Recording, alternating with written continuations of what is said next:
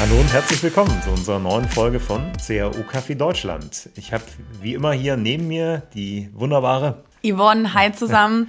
Freut mich, dass ihr auch wieder einschaltet. Und einen Gast zugeschaltet aus Berlin kommst du, Fabian, ne? Genau. Sehr gut. Äh, Fabian Hans. Genau, er ist Gründer von Cognite, auch sehr aktiv auf LinkedIn. Vielleicht habt ihr ihn auch schon gesehen beziehungsweise seine Posts gelesen. Und Fabian, ich würde jetzt einfach mal das Wort an dich übergeben, dann kannst du dich kurz vorstellen.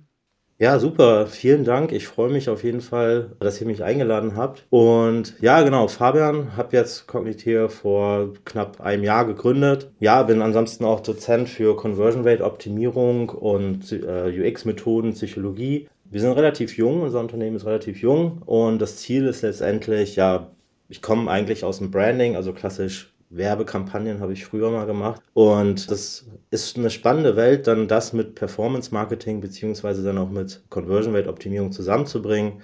Und das ist das, was wir machen tatsächlich. Also die klassische Branding-Seite, aber auch die Conversion Rate Optimierung im besten Fall so zusammenzuführen, dass es ideal funktioniert ja, und ich freue mich auf jeden Fall, dass ihr mich eingeladen habt und wir heute ein bisschen drüber sprechen, was da so die Herausforderungen sein können ähm, in den beiden Bereichen. Wunderbar, dann lass uns auch gleich mit der Einstiegsfrage starten. Fabian, ich habe ungefähr schon den sechsten Kaffee heute, wir haben gerade um zehn. Wie sieht es bei dir aus? Ein, aber einen richtigen, guten, starken Kaffee am Morgen. Bei mir ist Kaffee tatsächlich, ja, nach der, vielleicht so ein bisschen nach der Jobs-to-be-done-Methode. Ja, der Startknopf am Morgen. Ich taumel dann so im Halbschlaf, im Autopilot in die Küche, habe dann eine gute Siebträgermaschine, ja.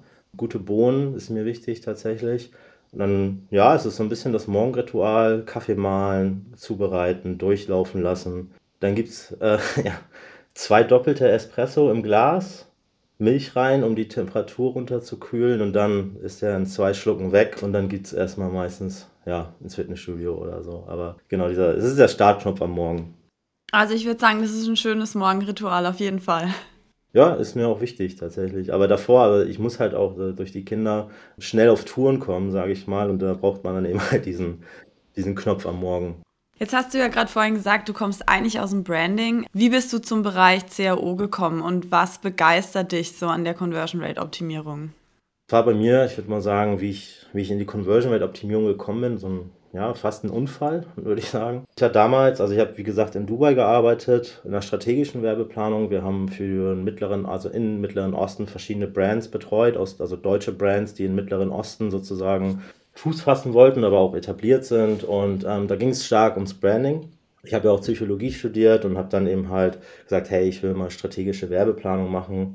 Wie gesagt, bin dann während des Studiums nach Dubai gegangen und musste dann aber aus familiären Gründen zurückkommen und bin dann eben halt auch nach Berlin gekommen. Und damals war es so, dass ich halt dringend einfach einen Job brauchte. Ja? Also die familiäre Situation war halt einfach so, dass ich nicht lange warten konnte auf einen, den perfekten Traumjob, den man sich damals im Studium so vorgestellt hat. Dann habe ich gesagt, ey, ich muss jetzt halt in, auf Touren kommen und anfangen, schnell zu arbeiten und möglichst auch Geld zu verdienen. Ne?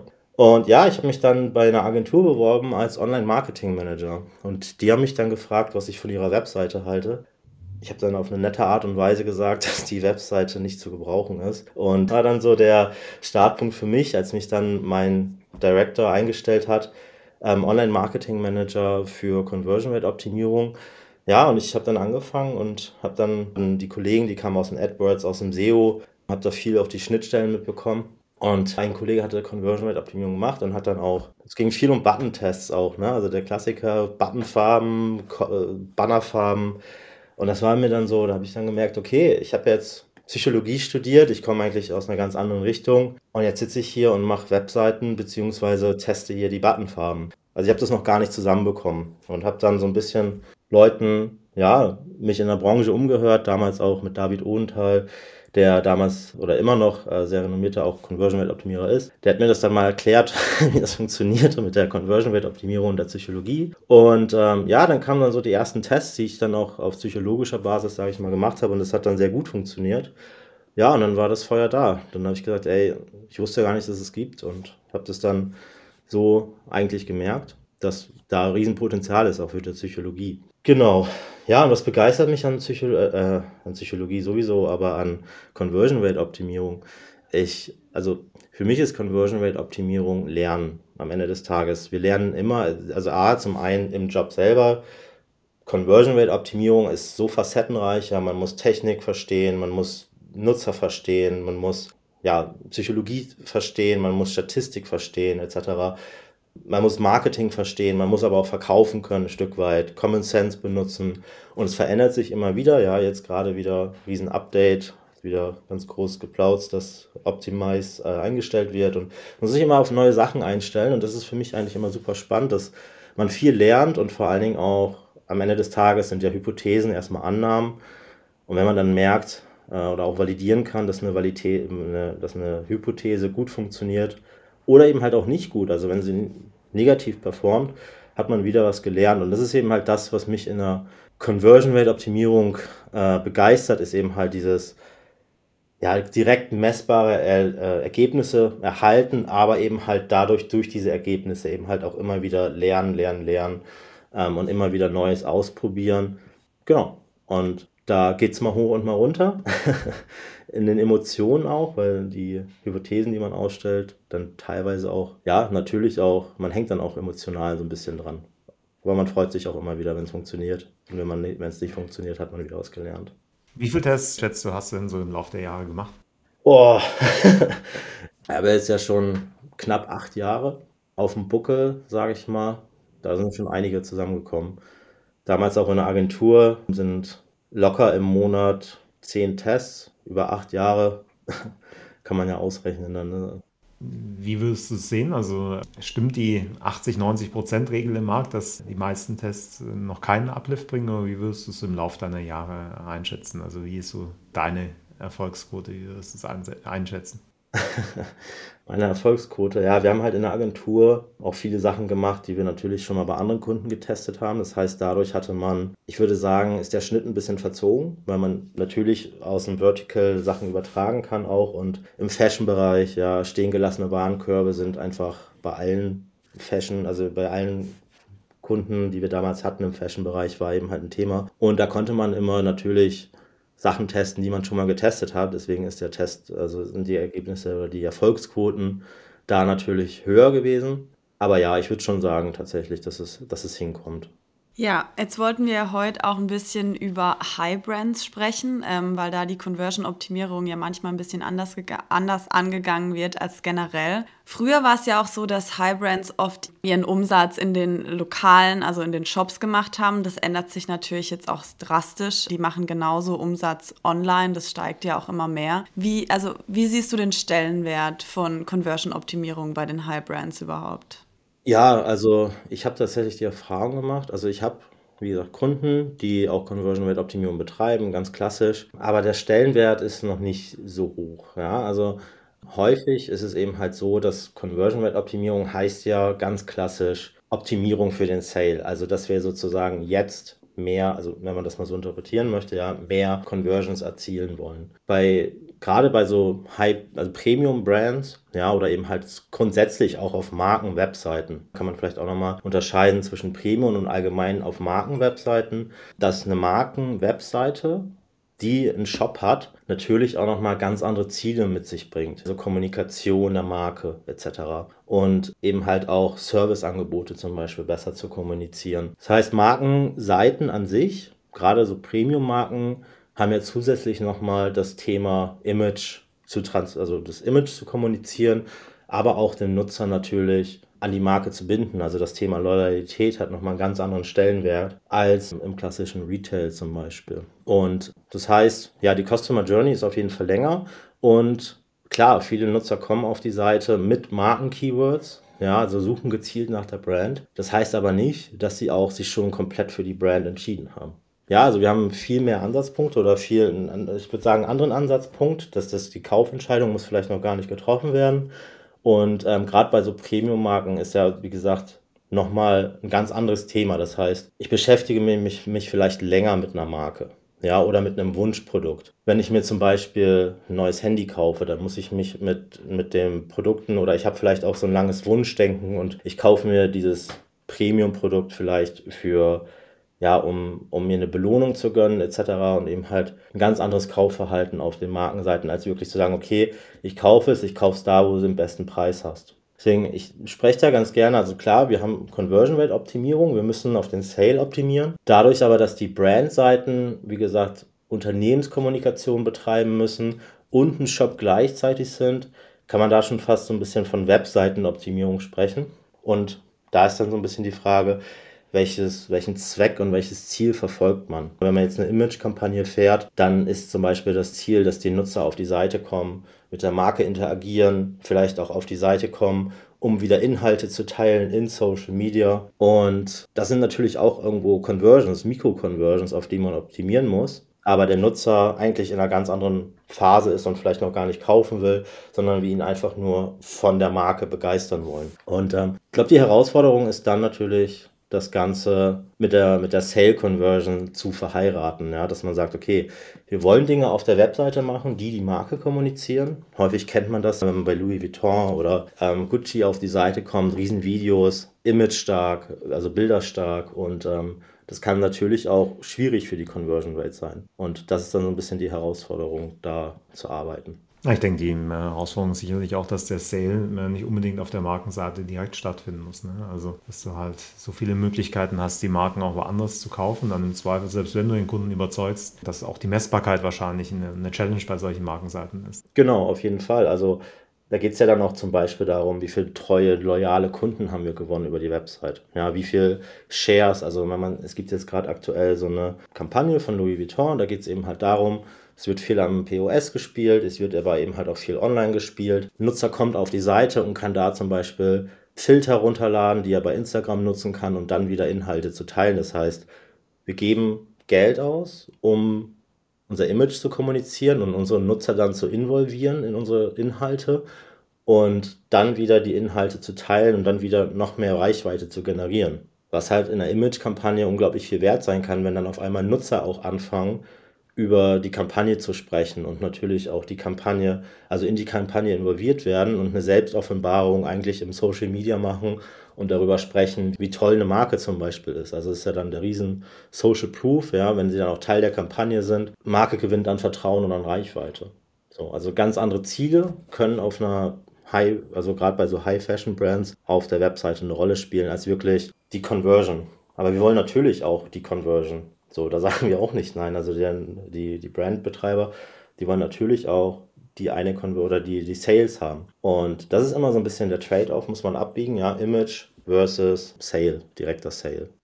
Und wie löst du es? Also nur, dass du klare Ziele mit dem Kunden vorab definierst oder ist es manchmal doch etwas schwammig? Wie, wie schaut das so im Alltag aus? Ne? Ich kann mir das recht schwer vorstellen, ja. Genau, also klar, man muss äh, vorher in die Diskussion gehen. Ja? Also was ist das Ziel? Was ist das Ziel auf einer bestimmten Seite mit einem bestimmten Element? Und am Ende des Tages natürlich testen, Image-Videos, der, der Mehrwert davon, beziehungsweise ist natürlich der Image-Transfer zum Beispiel ist schwer zu messen. Aber wenn das schon alleine sich nicht negativ auf die Conversion auswirkt, dann hat man natürlich Conversions und den Image-Transfer geschaffen. Und ja, am Ende des Tages, wie gesagt, was ist das Ziel vielleicht von einer bestimmten Kampagne?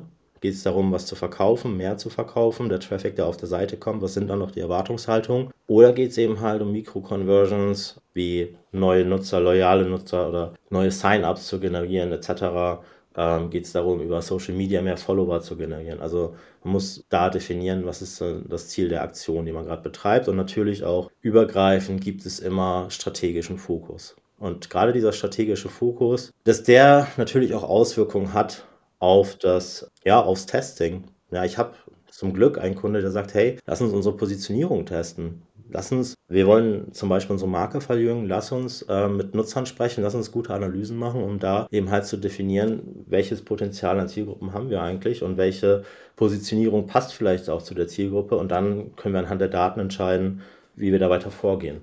Hast du da häufiger auch Tests, die jetzt nicht auf die reine Conversion gehen, sondern wo ihr wirklich auch im Retention-Bereich mitarbeitet, wo ihr im Customer Lifetime Value optimiert? Wie, wie, wie schaut es dann so aus bei, bei solchen Fashion Brands? Ja, ja Customer Lifetime Value ist, ist schwierig tatsächlich. Also wie gesagt, muss man eine Kohortenanalyse machen und das dann tatsächlich äh, über ein normales Testing-Tool abzubilden. Schwierig dann die, die, die Langzeitauswirkungen von, von einem Test zu messen. Das machen wir tatsächlich nicht, sondern es geht halt wirklich darum zu überlegen, okay, welche Elemente auf der Webseite sind zum Beispiel gut, um die Kampagne oder um die Marke zu kommunizieren und dann auch vielleicht Risiko rauszunehmen ja, aus einer Umsetzung. Also wenn man jetzt sagt, okay, wir wollen ein großes Video auf die Webseite, das zu testen, um eben halt das Risiko rauszunehmen, dass es sich negativ vielleicht auswirkt auf die Conversion Rate. Aber tatsächlich so diese Langzeitthemen sind, sind sehr schwierig umzusetzen und da braucht man eben halt auch die Daten aus dem, aus dem Backend von den Nutzern tatsächlich. Und wenn ihr jetzt beispielsweise Ziele habt, wie dass ihr sagt, okay, ihr möchtet das Engagement eurer Besucher erhöhen, was wäre denn da beispielsweise ein Test, den man fahren könnte? Wenn man zum Beispiel eine Image-Kampagne hat, dass man dann überlegt, ja, es gibt jetzt so ein klassisches Thema, das, äh, da geht es um Storytelling, aber eben halt, was ihr vielleicht auch von Apple kennt, ja, dass bei Apple auf der Webseite dadurch, dass die Nutzer mit der Seite interagieren, die Geschichte sozusagen, also die, die Informationen in der Geschichte dargestellt werden, etc. Und dann eben halt sozusagen immer Mikro-Conversions ausge, ausgelöst werden. Das heißt, da ist man dann eben halt auch in dem Bereich, wie viele Seiten werden aufgerufen. Man schaut sich dann eben halt auch an, ja, wie tief scrollen die Nutzer zum Beispiel auf der Seite, wie lange verbleiben sie auf der Seite. Solche Conversions sind dann eher relevant. Auch Bounce Rate zum Beispiel ist dann nochmal ein ganz anderes Thema, als jetzt wirklich zu sagen, hey, wir gehen nur auf den Sale. Der wird natürlich immer mitgemessen, aber dann, wie gesagt, solche Metriken ähm, sind dann auch nochmal wichtig. Und Scrollytelling meint eben halt, dass man eine Geschichte erzählt, zum Beispiel, wo Informationen so aufbereitet sind, dass sie ja durch das Scrollen eben halt immer mehr Informationen dazukommen oder eben halt, dass auch was auf der Seite passiert. Und dann wird eben halt genau diese Metriken, diese Engagement-Metriken gemessen. Wenn du jetzt normale Brands mit den High Brands beziehungsweise mit den Premium ähm, Brands vergleichst, gibt es da irgendwelche Strategien beziehungsweise Elemente im CRO-Bereich, die für beide ähm, Brands funktionieren? Und gibt es Sachen, wo du sagst, okay, nee, die würde ich jetzt beispielsweise eher bei normalen äh, Marken machen und jetzt nicht gerade bei den Premium Brands? Ja, also wir haben ja, ich glaube, das Thema Vertrauen ist spannend auf Webseiten. Das heißt, die Marken-Webseiten, also wirklich diese High-End-Brands, die leben natürlich von ihrem Image und das Vertrauen wird überwiegend durch das Image transportiert. Und wenn jetzt das Image der Marke leidet, jetzt zum Beispiel Balenciaga, diesen Skandal vor ein paar Wochen, ja, dann wird sich das natürlich auch auf die Conversion Rate auswirken. Und dieses Image ist für die Marken heilig und darüber wird Vertrauen und eben halt auch die Begehrlichkeit geschaffen.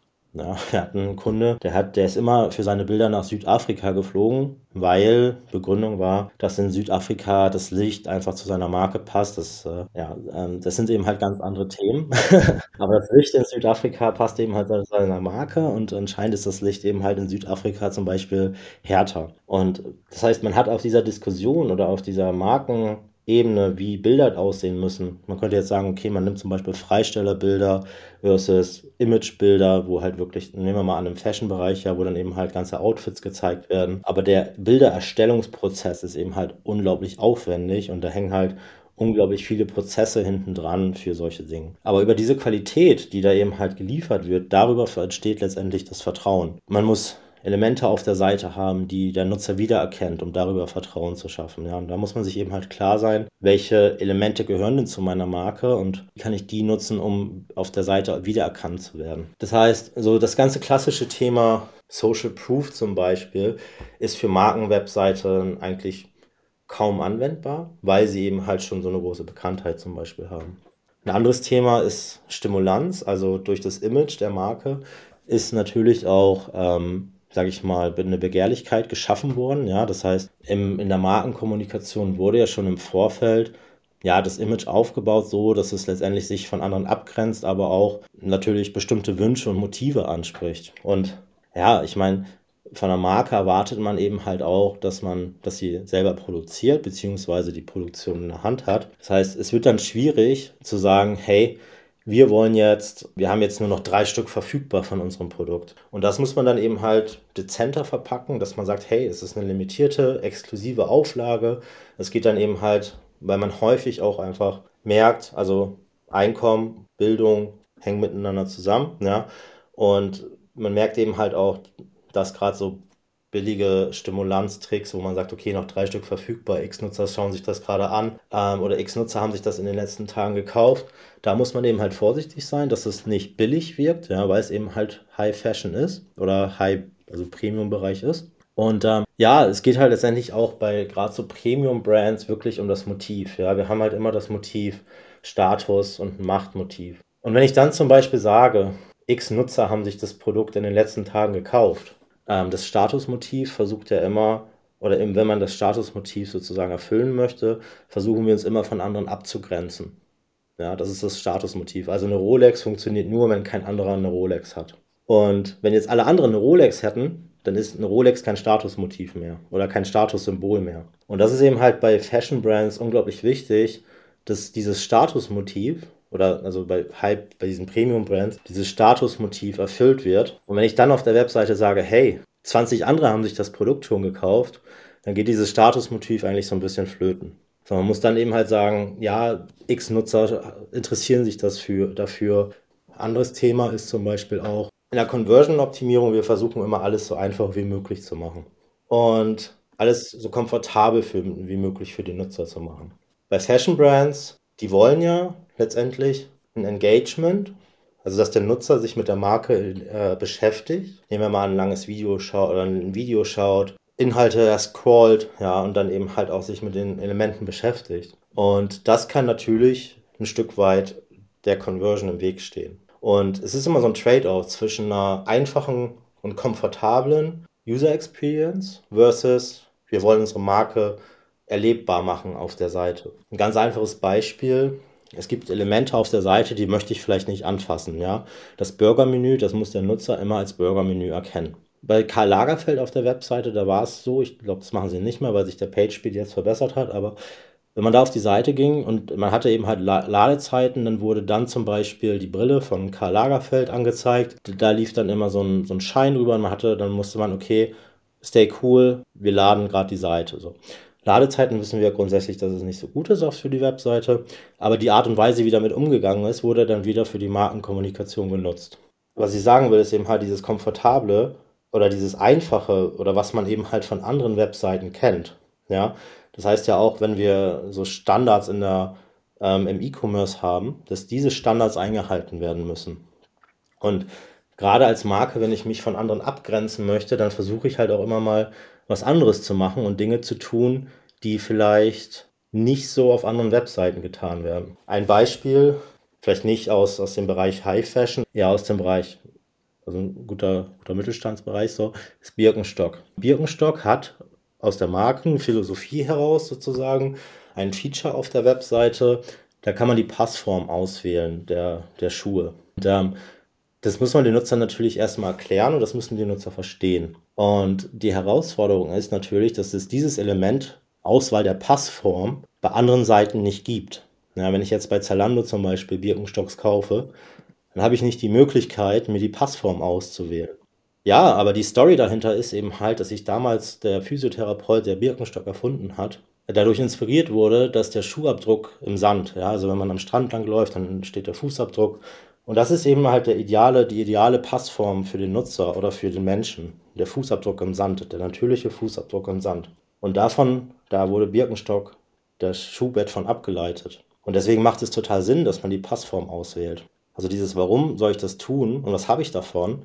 Und wie wird das dann umgesetzt, ist eben halt eine riesen Herausforderung, weil der Nutzer diese Geschichte, diese Markengeschichte nicht kennt. Und das ist eben halt die Herausforderung, dann zu sagen, okay, wie kriegen wir jetzt Marken, Geschichte und Feature zusammen. Und wie habt ihr das dann gelöst bei Birkenstock?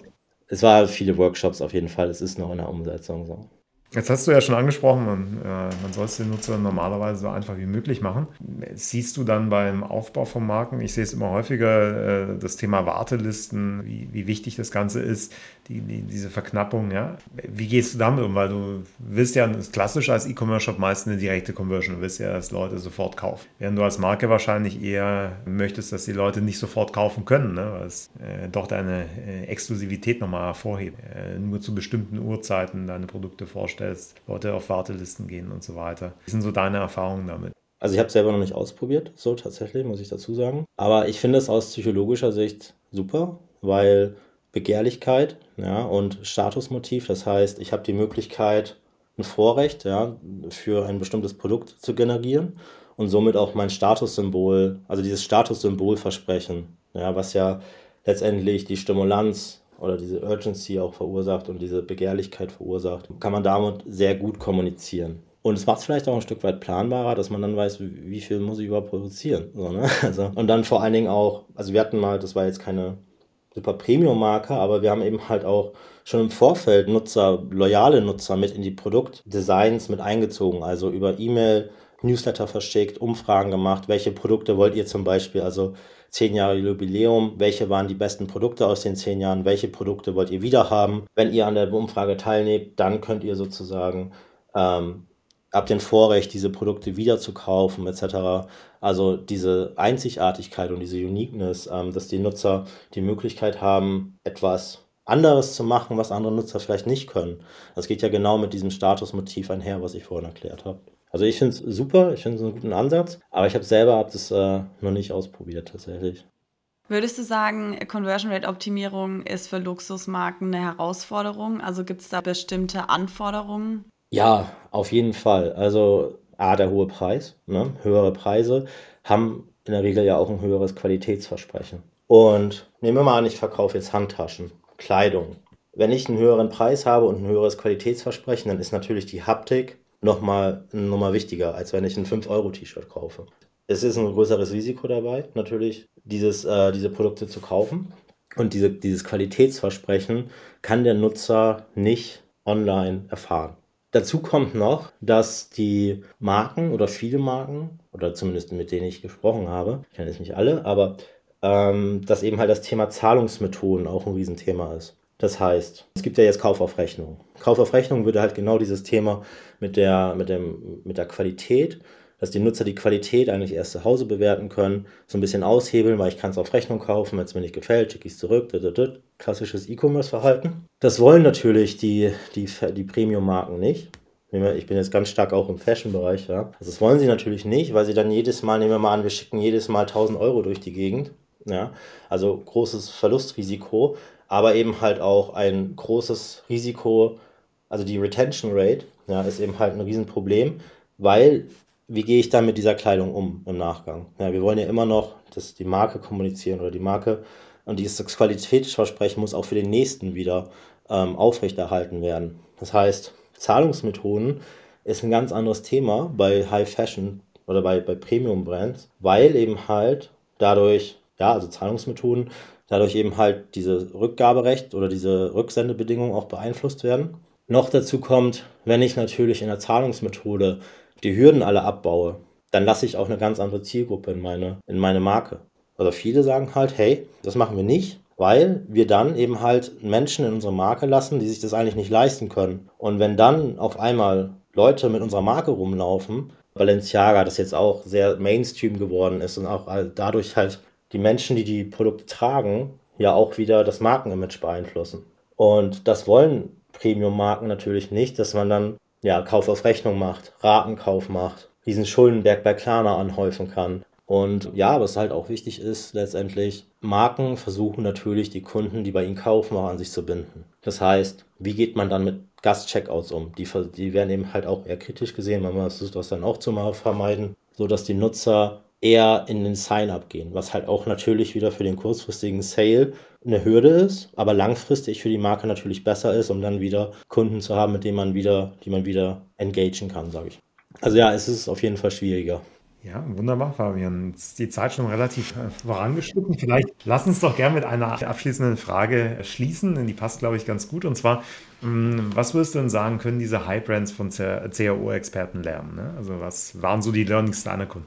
Ja, also am Ende des Tages, CRO ist ja gleich Testing und häufig habe ich es erlebt, dass natürlich die Brand Guidelines die Kommunikation bestimmen und somit auch bestimmen, was auf der Webseite passiert. Ich denke, das ist halt wichtig, dass man sagt, okay, ähm, wir können eben halt, wir sollten noch mehr testen, noch mehr Inhalte auch testen und dann die Entscheidung treffen, ob wir zum Beispiel bestimmte Zahlungsmethoden nutzen oder ähm, wie wir bestimmte Dinge umsetzen. Ähm, natürlich auch schwieriger, ja. Aber wie gesagt, ich habe Kunden, die sagen, hey, wir wollen auch unsere strategische Positionierung testen und lass uns doch auf einer bestimmten Seite so und so kommunizieren und dann auch mal so und so kommunizieren. Das kann man eben halt machen, ja. Man kann eben halt auch, also Testing heißt ja nicht nur AB-Testing, sondern eben halt auch Nutzerbefragung, ja, viel mit Nutzern arbeiten, Kampagnen sowieso, bevor man eine Kampagnen-Landing-Page live schaltet, da auch mal ein qualitatives Feedback sich einzuholen und dann eben halt abschätzen zu können, was es heißt für letztendlich für die Conversion Rate. Ich glaube, da kann, können Premium-Brands noch mehr aus dem Bereich CAO mitnehmen. Ja? Selbst wenn man nicht den knallharten Sale so im Fokus hat, sondern eben halt auch andere Metriken. Aber es ist besser natürlich zu testen, als wenn man ja, wenn man es nicht macht am Ende des Tages. Aber ich glaube, spannend, ich habe auch am Anfang gesagt, CAO heißt für mich lernen.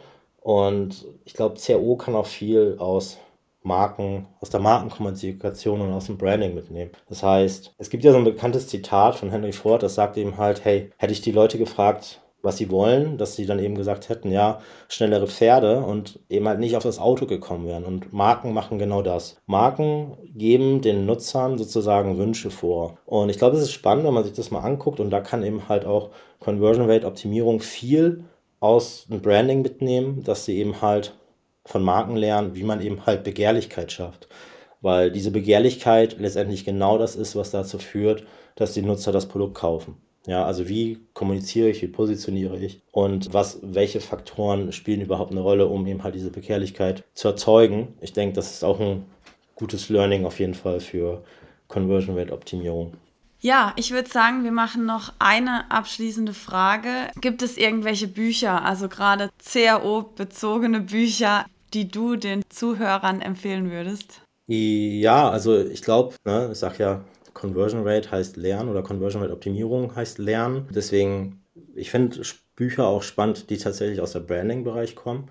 Also, also ein Buch, was zum Beispiel stark Produkt orientiert ist. Da geht es eben, das heißt Hooked, um, ähm, How to Build Havoc Forming Products. Das kann ich auf jeden Fall empfehlen. Da, der beschäftigt sich eben halt damit, wie zum Beispiel Google, Facebook etc. es geschafft haben, Gewohnheiten für uns Menschen zu werden. Finde ich spannend aus psychologischer Sicht, weil das auch stark in, in der Sucht zum Beispiel zu finden ist, genau dieselben Modelle. Und er hat es eben halt auf Google, Facebook etc. übertragen. Ich glaube, da kann man auch in der Conversion Rate Optimierung nochmal viel mitnehmen. Ja, und Bücher, die mich eigentlich nochmal begeistert haben, waren von den Gründern von Jung, also von Jung von Matt. Da ging es eben halt darum, also das eine Buch heißt Momentum, die Kraft, die Werbung, die heute braucht. Und das ist eben halt ein spannendes Buch, ähm, wo es halt wirklich darum geht, Emotionen, Resonanzen zu erzeugen. Vielleicht auch nochmal spannend, äh, auch für Conversion Rate Optimierung. Und ansonsten, ja, Conversion Rate Optimierung ist ja auch, also stark analytisch, aber eben halt auch kreativ. Auch spannend ist eben halt das Buch Made to Stick. Da geht es darum, was machen eigentlich gute Ideen aus. Also die Autoren von dem Buch haben sich damit beschäftigt, welche Ideen oder welche Werbeideen mal erfolgreich waren und haben dann eben verschiedene Punkte aufgelistet, die eine gute Idee ausmachen. So, und ich glaube, ich mache das häufig auch. Ähm, dass ich mir diese Punkte einfach mal mitnehme, auch dann bei der Bewertung von einem Test zum Beispiel und überlege, hey, was davon ist erfüllt und dann zu sagen, hey, ist das eine gute Idee oder nicht? Also, dass man dann ein bisschen Objektivität reinbekommt, weil häufig sind wir ja von alle von unseren eigenen Ideen am meisten überzeugt und dann merken wir eben halt, dass es nicht funktioniert oder dass es sehr gut funktioniert. Aber das ist eben halt eine ganz gute Stichpunktliste, kann man sich daraus bauen, um eine Idee nochmal anders zu bewerten. Ja, super spannend. Da haben wir jetzt einiges an Abendlektüre mitgenommen. Danke, Fabian. War auch ansonsten sehr spannend, äh, mal aus der Markenperspektive mhm. Conversion-Optimierung zu beleuchten. Ich glaube, das war ein sehr großer Mehrwert für unsere Hörer. Vielleicht noch eine Abschlussfrage. Wen sollten wir noch einladen, deiner Meinung nach, hier in dem Podcast? Gute Frage. Jemanden, der mich selber stark geprägt hat, das war mein Professor damals, mit dem ich heute immer noch Kontakt habe. Und er hat sehr spannende Projekte, wenn es darum geht, ähm, um Personalisierung, Off-Page-Personalisierung. Und ja, der macht mit seiner, mit seiner Agentur praktisch einen Ansatz, so ein bisschen wie ja, kurz zusammengefasst wie Cambridge Analytica, aber eben halt auf einem anderen psychologischen Modell. Und das ist, also das ist Multimotivgitter. Und da geht es eben halt genau um diese Motive, was ich gerade so ein bisschen beschrieben habe. Status, Anschluss und Leistungsmotiv. Ich glaube, für Conversion Rate Optimierer ein super interessanter Mensch. Professor Dr. Joris van Treek hat mich sehr, sehr geprägt. Klar auch durch mein Studium, aber jetzt auch durch meine Lehrtätigkeit an der Hochschule. Kann ich nur empfehlen. Wunderbar. Werden wir gleich kontaktieren. Mhm, ne? Genau. Sehr gut. Ja, Vielen Dank, Fabian. War super spannend. Gern wieder, ja. Und bis dahin, ja, werden wir noch einige Kaffee zusammen trinken. Ne? Perfekt. Danke dir. Bis, bis dann. dann. Tschüss. Ciao. Bis dann. Bis dann. Tschüss.